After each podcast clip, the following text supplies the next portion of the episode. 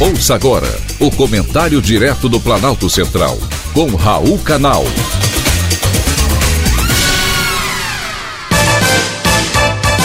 Queridos ouvintes e atentos escutantes, assunto de hoje: melhora no PIB.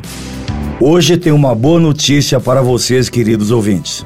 A nossa economia será melhor em 2021. O Banco Central revisou a previsão de queda do PIB Produto Interno Bruto em 2020, passando de 5% para 4,4%, conforme novas projeções do relatório trimestral de inflação. Com isso, ficou um pouco mais otimista em relação ao divulgado anteriormente pelo Ministério da Economia. Isso significa que os indicadores econômicos mostram uma leve recuperação, ainda desigual, da atividade econômica. O consumo tem se recuperado de forma acelerada, mas o setor de serviços continua pressionado pela pandemia do Covid-19. O que contribuiu para esse otimismo foi o auxílio emergencial do governo durante a pandemia. A mudança nas estimativas considerou os indicadores domésticos e também a evolução esperada da economia internacional e o arrefecimento da pandemia. A autoridade monetária melhorou a projeção do PIB 2020, pois acredita que permanece o otimismo do empresário industrial e aumentam os sinais recentes de recuperação do mercado de trabalho. O Banco Central passou a prever um crescimento de 3,8% da economia brasileira em 2021.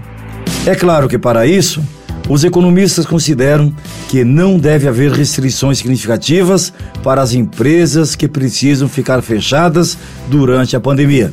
E também que essa crise sanitária pela qual estamos passando seja minimizada em médio prazo, além da manutenção do regime fiscal.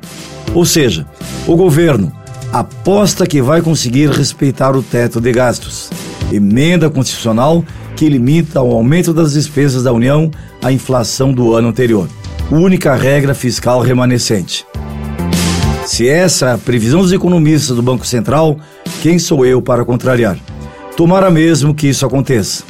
Agora, sabemos que para isso será necessário o apoio do Congresso Nacional. Está nas mãos do Parlamento a continuidade do processo de reformas e ajustes necessários na economia brasileira condição essencial para permitir a recuperação sustentável da economia. Vamos torcer. Direto do Planalto Central, com Raul Canal.